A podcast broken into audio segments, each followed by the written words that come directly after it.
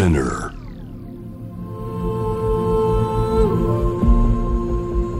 J-Wave Innovation World Ella podcast from the next Ella. 世界の終わり、沙織がナビゲートしています。イノベーションワールドエラー。ここからは様々なジャンルのイノベーターをお迎えするトークセッション、from the next era。今回お迎えしているのは、ロボットコミュニケーター、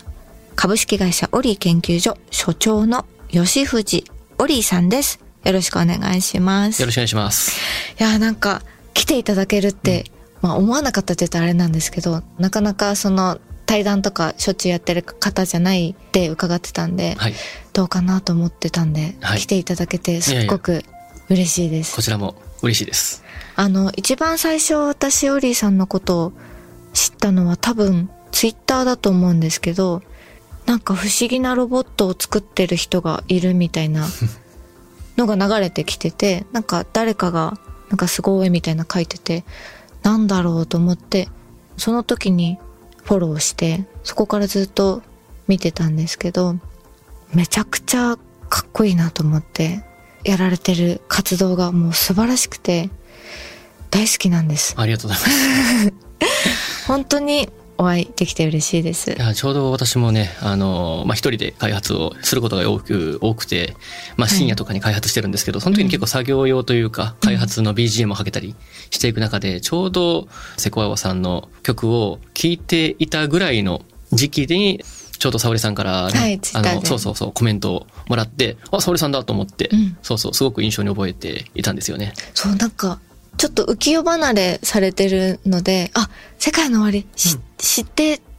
あの ご存知だったんだと思って、うんそれもすごい嬉しかったです衣装が好きです。あ舞台衣装とか、あの演出がすごい好きです。ありがとうございます。嬉しいです。オリーさんが創設したオリー研究所が開発したプロダクトで代表的なものは分身ロボット織姫。うんこの織姫について知らない方もいると思うので、どんなものなのかちょっと説明してほしいんですけど。はい。わかりやすく言うと、まあ、分身ロボットなんですけど、はい要はですね、私たちは、まあ、生まれてこの方、この体が、まあ、一つしかないわけですよね。うんでも、昔私3年半ぐらい、まあ、不登校というか、あの、は学校にあまり通えなかった時期があった時に思っていたのは、その、お腹が痛くなってしまう体を自分で介護できないし、うん。その体を、えー引きずって学校に通うことができないなと思っていて、うんどうして自分にとってのこの体って一つしかないんだろうってことをずっと思っていて、うん。もう一つあればそれを学校になんなら置いといて、うん。意識だけ瞬間移動で切り替えたりとか、うん。もしくは自分がしんどくなってももう一つの自分の体でケアすることができるよねっていうふうに思っていたのが小学生ぐらいの時なんですよね。ね。で、そのまま時代が進んでインターネットっても登場して、はい。で、ロボティクスが出た時に、うん。あ、これは作れるぞっていうふうに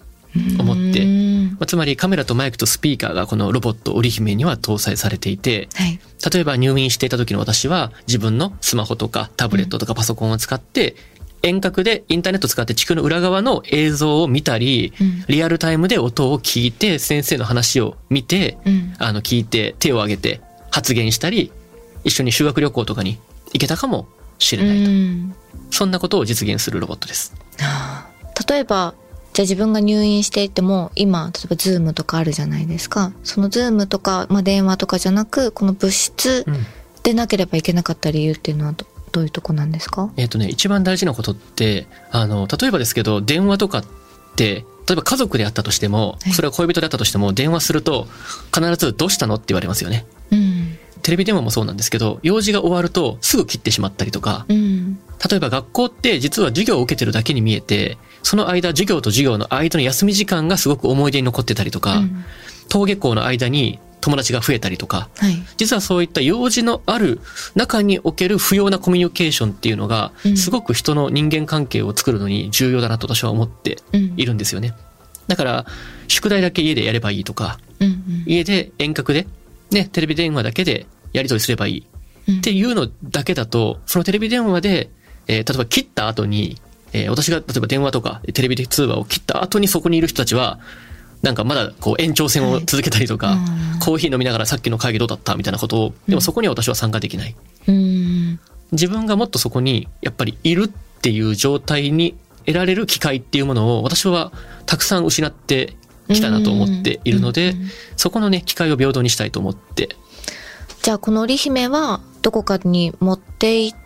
もうずっとその場にいるっていう使われ方をしてるんですか、そういうタイプもありますし、うん。持ち運びができるので、例えば今ってなかなか今海外との友人って会えないじゃないですか。はい。でも例えばそういうアメリカに住んでる友人を私がこの織姫で手に持って、一緒に例えば街を歩いて、そうそうそう、あの買い物したりとか。なるほど。でそういう時って買い物が目的なんですけど、その道中で行われる雑談によって、うんうん。ね、またなんか知らないことを知れたりしますよね。はい私もあの産後3ヶ月ぐらいでアメリカにうん。2週間近く仕事で行かなきゃいけなくて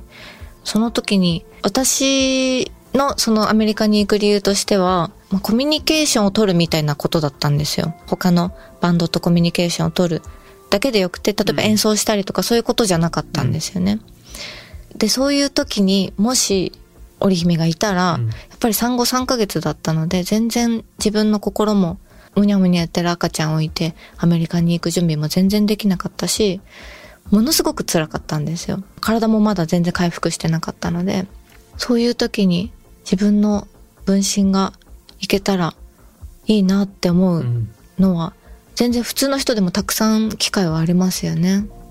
そうですね。まさに育児中のお母さんが織姫を使って、はい。その仕事に行くっていうのは結構実は多くの場で使われていたり、うその障害とか病気を持ってる人用に初めは作ったところあるんですけど、はい。そういう意味では環境的にやっぱりね、あの、家を開けられないとか、うん。うん、そういう人たちっているので、うん。そういった人が使うこともよくあるんですよね。ああ。普通の用途として使われるようになったら、うん。すごい未来が自由になりますよね。例えば、よくあるのが、今までね、結婚式で50回くらい使われていて、織姫。へえああなるほど。なんか例えば自分のキャリアですごく大事な、例えば私たちの世界だと学会がアメリカで行われていて、うん。そっちのすごく自分にとって大事なものと親友の結婚式どっちを優先するかとかあるじゃないですか。なるほど。でもこういったものを使えば、うん。結婚式に出席する友人に分身ロボット持ってもらって、自分は時差があるからアメリカの夜時間に日本の結婚式に参加して、へえで、リアルタイムにこう首も動かせるんで、うん。新郎たちの姿とか追いかけてうん、拍手を送って、声をかけたりとか。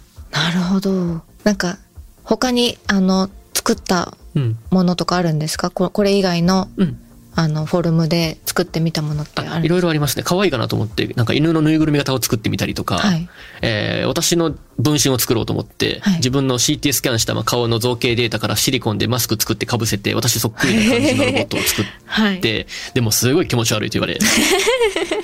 うん。これはね、ちょっと失敗した。とか、まあ、いろんなものをやったけど、うん情報は多ければいいってもんじゃやっぱりないなと思って、それよりも見てる人たちが違和感なく、うんで、それちゃんと受け入れてもらえる。うんそこにいることが許されるデバイスとしては、今までの電話とかっていうのは、やっぱり何の用って言っちゃって、用事が終わると切ってしまう。けど、こういった形でいると、用事が終わってもちょっとどっか、例えばなんだろう、花火大会一緒に回ろうかとか、ね、帰りのタクシー一緒に会話しながら帰ろうかとか、うんそういったことが自然に起こるっていう風なものをね、いろいろ見てきて、まあ、こういうデザインになってたりしますね。不要なコミュニケーションの方が人のコミュニケーションとして私は本質だと。なるほどなんかあんまりそういうこと考えたことなかったんでそのあの授業の10分休みのが実はそのコミュニケーションを作ってるみたいなこと考えたことがなかったんで、すごいなんか新鮮な視点であの世界を見てきたんだなと思って自分には全くない視点なんですけどそもそもなんでこれを作ろうみたいな例えば友達が難病だったとか、うん。そういうことはあるんですか、まあ、もともと私が欲しかったものを作ろうと思って、もともと私も車椅子作ってたんですよ。はい。で、車椅子作っていて、えー、ね、いろいろやってきたけど、でも車椅子乗ることもできない人たちもいるっていうふうなことから、やっぱり、じゃあオンラインゲームの中でも確かに居場所作ったり友達作ったりできるんですけど、うん。これの課題点ってそこには全然多様性がなくて、うん。そのオンラインゲームをやってるっていう限られたカテゴリーの人たちと出会うことはできるけど、多種多様な人たちと出会うとってやっぱこのリアルの世界。うんじゃあそこに参加できないってすごく大きな機会損失で、ね、えーそういうために今こういったものを作ってきたんですけど、まあ、途中からね、本当にあの、今50人弱ぐらいの難病だったりとか寝たきりだったりとか、うんまあ、ALS はいとか、うんああいう病気ご存知ですかね。はいそういった方々が、ある意味私たちにとっては難病の先輩に当たるわけですよ。うーんそういったメンバーたちにね、加わってもらって、まあ、私たちもいつ体動かなくなるかわからない。老後もありますしね。はいじじゃあ今寝たきりになった後、どうやって生きていけばいいのかっていう、うん。そういったことをね、一緒に仲間として入ってもらって研究をしてる感じです。なんかその仕事を一緒にできるって素晴らしいなと思うんですけど、やっぱりこう一方的にしてあげることばっかりになっちゃうじゃないですかその難病になったりすると本人ができることがやっぱり少なくなってしまって、それがこの織姫がいることで、まあ、そういう人たちがこう力を発揮できる機会があるっていうのが本当に素晴らしいなと思ってそれが仕事であるっていうのがなんかうん。いいなと思うんですよね。そうですね。まあ仕事っていう言い方もね、いろんな多分あれもあると思うんですけど、要は自分が誰かに役に立ってるっていう風に感じられる感覚。はい。ボランティアとか人助けとかをしなきゃいけないわけじゃないけど、でもそれができるっていうのは、その生きる価値に感じやすいんですよね、自分が。うん誰かの役に立ってるんだとか、はい。うん、いや、喜んでくれてるんだ、みたいな。うんだから、この助けを求めて生きてる障害を持ってる人たち、うんもう私も昔そうだったんですけど、助けてほしいんですよ。はい。で、助けてほしいんだけど、助けられ続けて生きていたいかっていうと、うんそういうわけじゃなくって、やっぱり自分も何か誰かのためにしたいんですよね。はい。だからそこの自分を介護してくれてる人たちのために何かできるようにしてくれるツールをうん。作ろうと思って。一番最初は自分が自分を介護できたらいいなみたいなその自分のうん。気持ちからここまでなったんですね。そうですね。まあでも途中からはね、あの私だけというよりはもう本当にいろんな寝たきりのメンバーたちから、うん。やっぱり、うん、一緒にいる、じゃあ一緒にいろよって言われて、うんなんだろうな、友達を作れないっていうから、じゃあ一緒に、私もまあ友達作るの下手くそだったタイプなんですけど、えーじゃあ一緒にいればいいじゃんって言って、ただ単にでも彼らを置いただけでは、コミュニケーションうまくいかないんですよね。はい。だから先ほどおっしゃられたように、その仕事とか誰かと何かを一緒にするっていうものをちゃんと作って、その中で、まあそれだけじゃダメで、それをテレワークで一緒にその瞬間だけやるのではダメで、その、例えば楽屋裏みたいな、はい。例えばその休み時間とか、うんちょっとこう、えーご飯食べに行こうよみたいな。うん。この中に、その友達を作るとかはい、仲間を作っていくっていう時間がうん。あるから、目的の中の不要なコミュニケーションを、うん。えーどう作っていくかっていうふうなこととかはね、すごくやっぱり難病とか外出困難なメンバーたちに教えられたところです。うん。織姫はこの先どういう風にしていきたいみたいな展望はあるんですか？今ね、今小さい織姫が今机の上にいるんですけど、はいこれの120センチぐらいの大きなバージョンをうん。作って、分身ロボットカフェというはい。外出ができない人たちが ALS の人たちがうん仲間と一緒に働けるカフェをはい今作ってます。それめちゃくちゃ素敵ですね。などこに作るとかもう決められてるんですか？あの、今まで4回一時的な実験をずっと行ってきたんですけど、はい常設をね、今年度中にへえ。本当にやろうと思って。えー、絶対行きたいです。ありがとうございます。あの、ぜひぜひご案内しますよ。もう、なんかす、すごくロマンチックですよね。うん。その ALS の方たちが織姫を動かして、例えば何か持ってきてくれるとかそういそうことですよねだ。からもう一個の自分の体を使えれば、うん ALS の人たちってもう進行するともう目しか動かない。うん。けど私の親友の ALS のはい。仲間は視線入力だけで今 DJ やってますし、ええ VJ もやってるんですよ。ああ、すごい。で、あとは目だけで絵を描く人もいるしうん、作曲する人もいるし、今視線入力のコンピューターも私たちが作ってるんですけど、はい。じゃあこれを、そんな奇妙なことができるけど、これを120センチぐらいの織姫を操ることに使えば、なるほど。オーダーを聞いて、少々お待ちくださいって言って、スーッとこう、キッチンに戻ってうん、コーヒーを注文されたものを持って、お待たせしましたって帰ってきて、で、これ全部目線だけでコミュニケーションもできると。すごい。目線でも全てのそのコーヒーを入れることも、移動することもはい全部できるってことですか、できます。未来ですね。しかも ALS の方の中には、私たちの仲間,、あの仲間の中には、元バリスタうん。で活躍されてらっしゃったコーヒーを入れるプロがはい。いるんですけど、でも彼女はもう腕が動かない。今までの生きがいとして自分のライフワークしたことを体が動かなくなったことによって失ったわけなんですけど、もう一回復帰することができるかもしれない。あすごいなんか鳥肌立ちました。なんか例えばそのメガネとかって今はもうコンタクトとかになっていて、どんなに目が悪くても普通に働いたり日常を過ごすことができるじゃないですか。うんうんまあ、ある程度はね、うん、でもうちのバンドのボーカルの深瀬くんもあのコンタクトなくしちゃった時に、すごいなんかどうしようどうしようって焦っててこんなんだったらもうなんか物にもぶつかっちゃうし、うん。何もできないし歌も歌えないよって言ってて、うん。あ目悪いってそんなに生活できないことなんだって私すごく目がいいので、うん。今は機器があるからちゃんと働ける。うんうん。でも昔の人たちは、もし、例えば目が悪いだけで、うん。機会をたくさん失って、ね。同じ能力があっても、うん。失ってきたわけじゃないですか。障害があるっていうのはテクノロジーの敗北なんですよね。うんだからメガネとか、私もすごく目が悪くて、うん0.01ぐらい。だからソフトコンタクトの一番強いのをつけてたんですけど、でも最近ね、もうコンタクトなくすし、お金かかるから、もういいやってことで、あの、インプラントコンタクトレンズっていう技術が今あって、目の中にコンタクトレンズをね、移植するんですよ。っていう手術を受けて、今視力2になってるんですね。へ普通に見えるんですよ。それはな何もしなくていいんですか？何もしなくくていい。っへ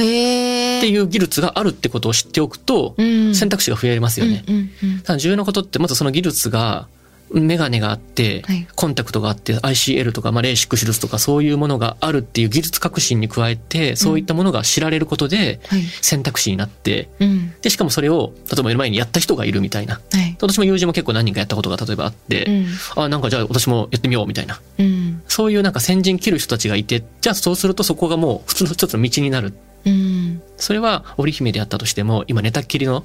だから患者じゃなくて寝たっきりの先輩たちなんですよ。ああ、なるほど。ね、難病にならなくても、平均寿命、平均年齢と平均寿命で10年ぐらい差がある。うーん。老後、ね、体動かなくなって、はい。今まで、私だったら、まあ、ハンダゴテ握ったりとか、うん CAD 書いたりとか、うんプログラミングしたりの必要な腕を失うとか、うん。やっていたことを失っていきながら生きていく中で、うんどうやって、え、老後？定年退職の老後じゃなくて、うんさらにその先の、だからセカンドライフだとすれば次がサードライフの憧れを作れるかっていうのが、うん。今私たちがやろうとしている孤独の解消のテーマです。なるほど。この後も吉藤オリーさんが見つめる日本社会とその課題、さらに解決のアプローチ探っていきたいと思います。沙織がナビゲートしています。イノベーションワールドエラー。今回の From the Next Era は株式会社オリ研究所所長ロボットコミュニケーターの吉藤オリーさんをお迎えしています。あの今休んでる間に ALS で議員になった方のお話されてて、ちょっとそれすごい気になるので聞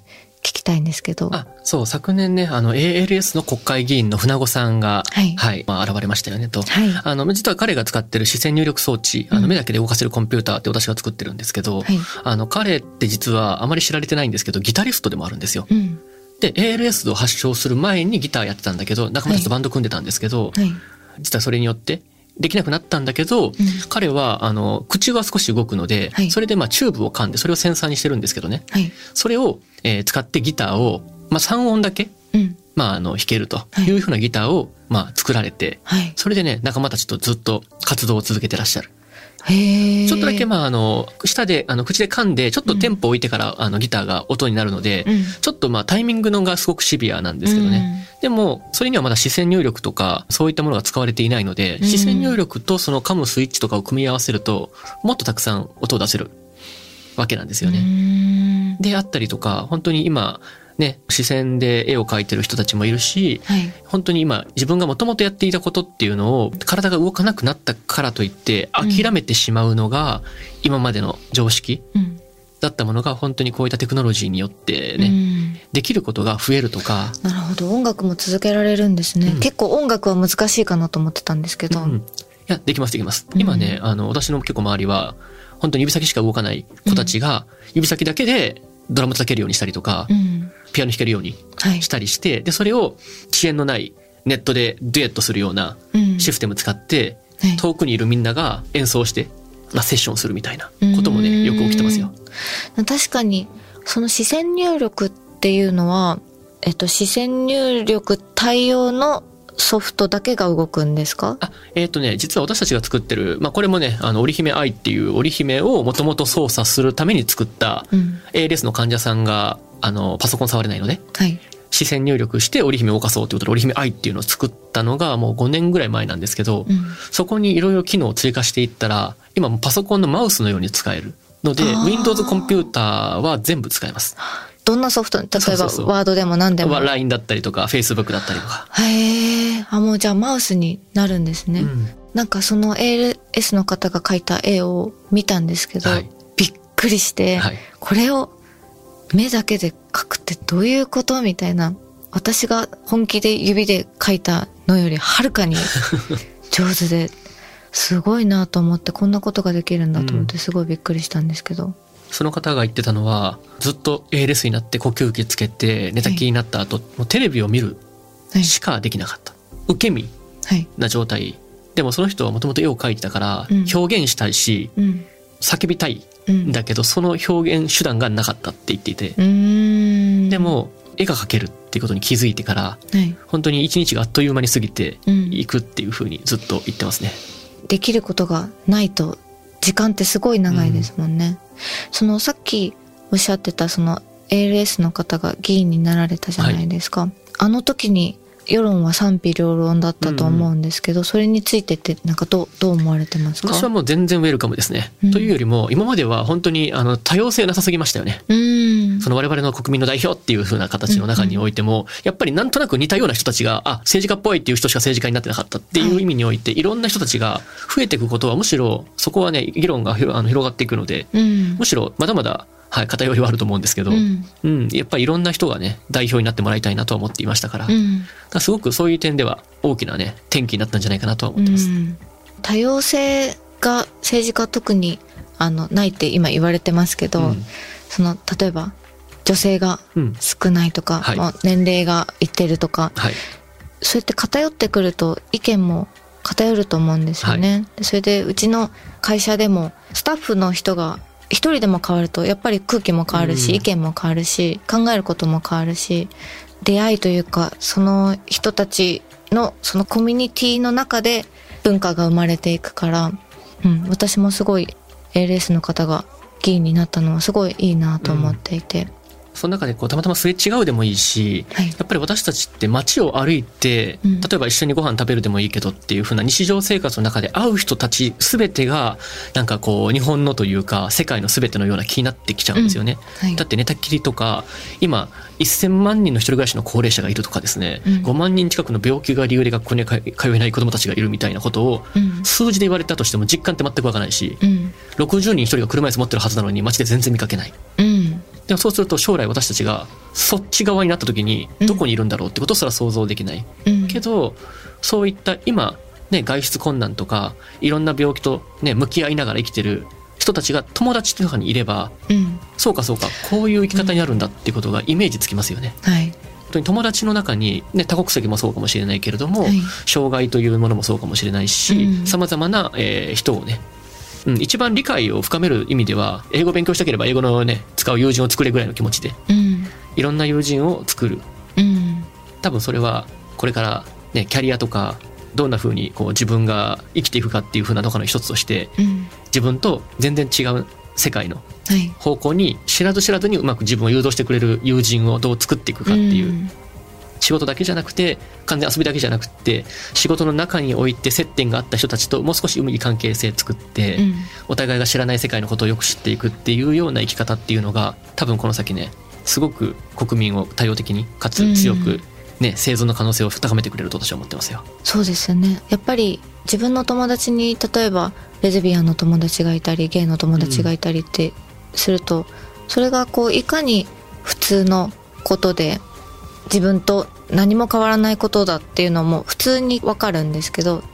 例えば議員の方とかでも時々レズビアンゲイがいると、例えば人口が減るんだとか、うん。おっしゃる方いますけどやっぱそういうことじゃないっていうのを普通に周りにいると感じられるっていうのはすごい大切なことだなと思っていて。そういう出現するたびにあそういった知り合いがいないんだなうんなんかって思いますよね。友達がきっとあのいなかったんだろうなっていうそのそういう周りにいろんな友達がいないコミュニティにいた人なんだなっていうのは、でも多分私たちもね全然知らない世界のことは多分結構偏見があったりとかうんきっとあると思ってて、うん。だからこそねいろんな世界を見たいなとは思うし、うんうんそういう人たちとね友達になれたらいいなとは思ってますね。うん、なんかその多様性っていうので織姫はすごい障害を持っている方ともちゃんと一緒に話す、話して友達になったりできるっていうツールそうですよね。そうそううちのね分身ロボットカフェあ、うんぜひあの今度来ていただきたいんですけど、はい。あの本当に織姫のメンバーたちとうん全然会話するんですよ。うーん通になんだ普通のレストランじゃあれはない。あの、うんメイド喫茶とかに近いかもしれないですね。なんか自己紹介して、うん。なんかどこに住んでますとか。で織姫の横に iPad 置いてうん。それをこう彼らが作ったパワーポイントみたいなのをめくってはい。プレゼンができる、へえ面白いですね。そう。今私栃木の宇都宮に住んでるんだけど宇都宮のお酒これなんだけどとても美味しいのよみたいな話をしてくるんですよ。めっちゃ行きたくなるんですよ宇都宮に。へえ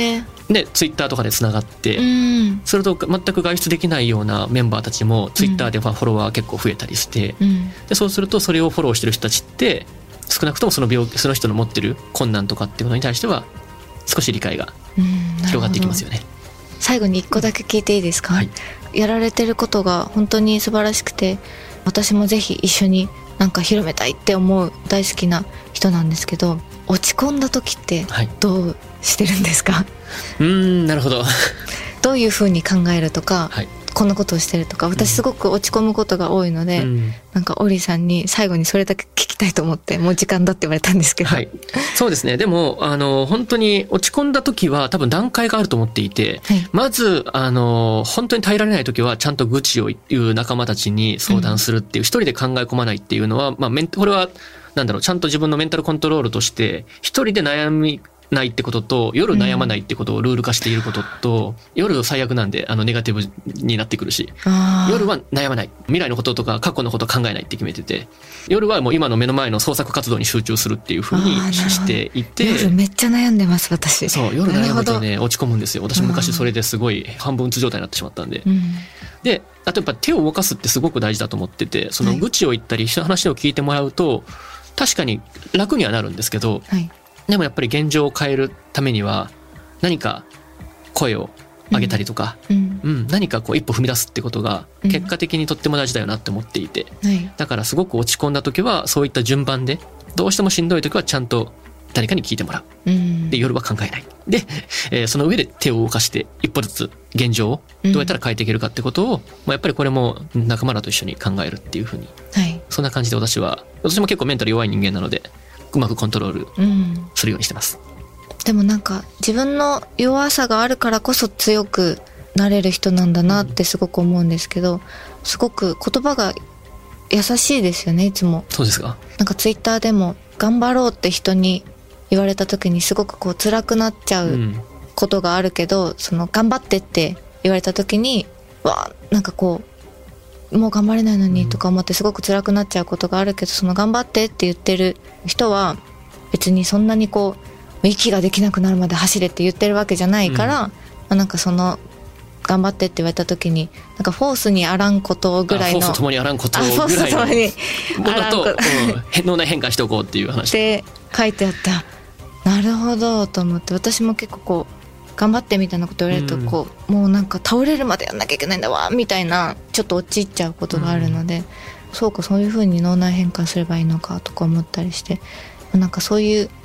その自分のなんか弱さを強さに変えてるっていうところが本当に大好きで今日は本当に話せてとても嬉しかったです。こちらこそでも瀬川さんも本当になんか弱さというかそういう気持ちを歌にね変えられているっていうのがあると思うので多分人はそういう弱さとかできない。ことを価値に変えれる生き物だと思っているのではい。むしろこれからはインターネットがあっていろんな人たちに発信できるからこそ、はい。みんなに合わせながら生きていくっていうよりも、うん。自分たちができないことっていうことそれぞれをねこう向き合いながら、うん。分かる気持ちをね大事にしながら、えー生きていくっていうことの方が多分差別化だったりとか、うん。大きな価値になっていく時代にこれからなっていくと私は思ってます。ありがとうございます。From the Next Era 今回は株式会社オリー研究所所長、ロボットコミュニケーターの吉藤オリーさんをお迎えしました。本当に今日はありがとうございました。ありがとうございまし